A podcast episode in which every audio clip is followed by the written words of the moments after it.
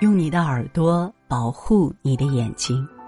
大家好，这里是听书三六九。今天和大家分享的文章是：父母走后，这三种亲戚不如外人，别对他们掏心掏肺。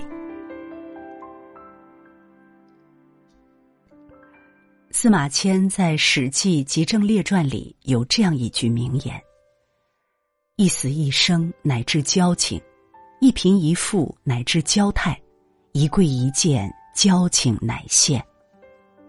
在生死存亡之际，贫苦交迫之时，身份卑微之日，才能显露出彼此的交情深浅。这即是我们常说的“患难见真情”，从古至今不外如是。于家庭而言，遭逢劫难之时，见出的不只有真情，更多的则是假意与敷衍。锦上添花何其多，雪中送炭有几人？人间的世态炎凉不过如此。尤其是父母去世以后，亲人或许还不如外人实在。尤其是这三种亲戚，千万别对他们掏心掏肺。一，见不得你好的亲戚。罗素曾说。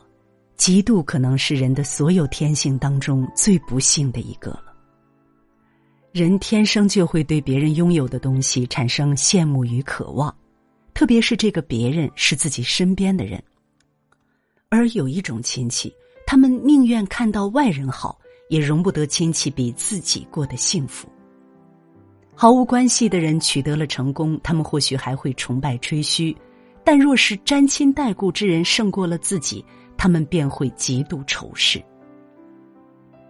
著名的相声演员岳云鹏曾经讲述过一段他自己的经历：十三岁那年，他独自离开了家乡去北京打拼，从最底层开始做起，饱受生活的磨难。他当过服务员，也干过保安，甚至打扫过厕所。幸运的是，在餐厅做服务员期间，他遇到了一生的伯乐郭德纲。在对方的指导和提携之下，加上他自己的勤学苦练，终于打响了自己的名气。但爆火以后，岳云鹏却甚少回老家，因为老家的亲戚都对他十分不屑，觉得他不过是运气好罢了。就像东野圭吾所说：“人性中最大的恶是见不得别人好。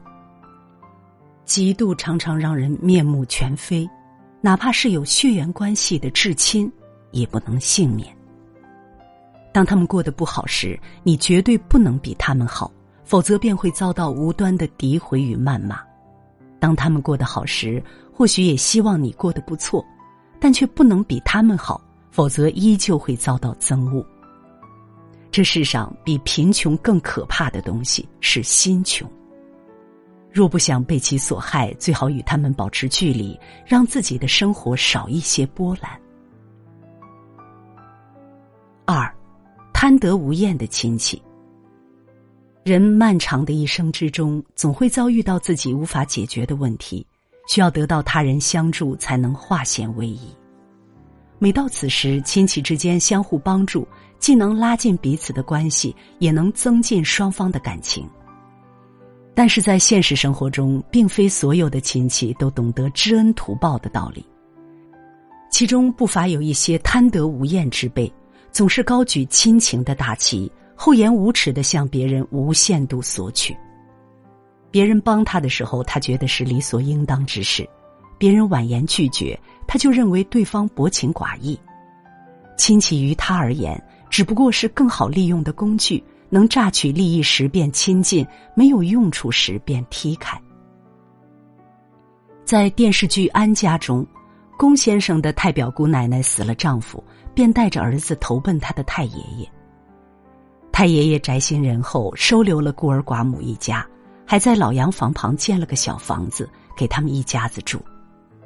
这家人一住就是几十年，龚先生一家不仅从未收过房租，还帮他的儿子交了上学的学费。可当得知龚先生要变卖龚家花园，他们便以在龚家花园生活几十年为由，要分卖房子的钱。龚先生想息事宁人，便提出给对方三百万，但对方却狮子大开口，提出要五千万才罢休。无奈之下，龚先生只得报警处理，太表姑奶奶最后也一无所得。韩非子中曾言：“贪如火，不遏则燎原；欲如水，不遏则滔天。”被贪婪蒙蔽双眼，被欲望吞噬心智，全然不顾亲情的人，没有必要与之深交。三，攀高踩低、势利眼的亲戚。路遥曾说：“亲戚之间的关系往往是最庸俗的，互相讨好，得不到就翻白眼儿。人生最大的困难，往往都是亲戚造成的。”深以为然。之所以会有亲戚关系，主要是因为血缘作为纽带，并不是自己选择的结果。许多亲缘关系很近的亲戚，并没有多看重亲情，只把利益当成交往的唯一标准。当你位高权重、腰缠万贯时，他们便趋炎附势，总是阿谀奉承，做一些溜须拍马之事。当你人微权轻、穷困潦倒时，他们便不屑一顾，甚至落井下石，行一些趁火打劫之事。曾经在知乎上看到过某个网友分享的真实经历，他的二姨夫在工商局工作，二姨是学校校长，夫妻二人都有一定权利，家庭也比较富裕，而他家属于贫困家庭，父母都是在村中务农，无权无势，也没有多少积蓄。每逢过年，大家团聚一堂时，二姨夫对其他亲戚都还算客气，唯独对自己家冷言冷语。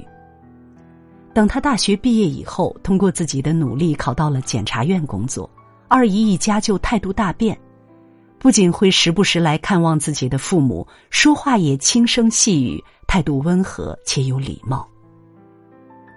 恰如《增广贤文》中所说：“贫居闹市无人问。”富在深山有远亲。人与人之间的来往，终究是利益作为基础，而非所谓的互惠互利。早日看清这种见高拜、见低踩的势利眼亲戚，以免白白浪费自己的感情与时间。周国平曾说，在某一类人身上不值得浪费任何感情，哪怕是愤怒的感情。时代在变化，我们也需要重新审视亲戚关系。亲情是宝藏，但并非所有亲人都是宝藏。就算是亲人，也不要无限度的对其宽容，更不要与之纠缠不休。余生不长，时间宝贵，请珍惜自己的每分每秒，把真心给值得付出的人。唯有如此，才能让自己的日子过得顺畅，让生活充满幸福。如果你喜欢听书，喜欢听书三六九，欢迎关注并转发，让我们相约听书三六九，用听书点亮你的人生。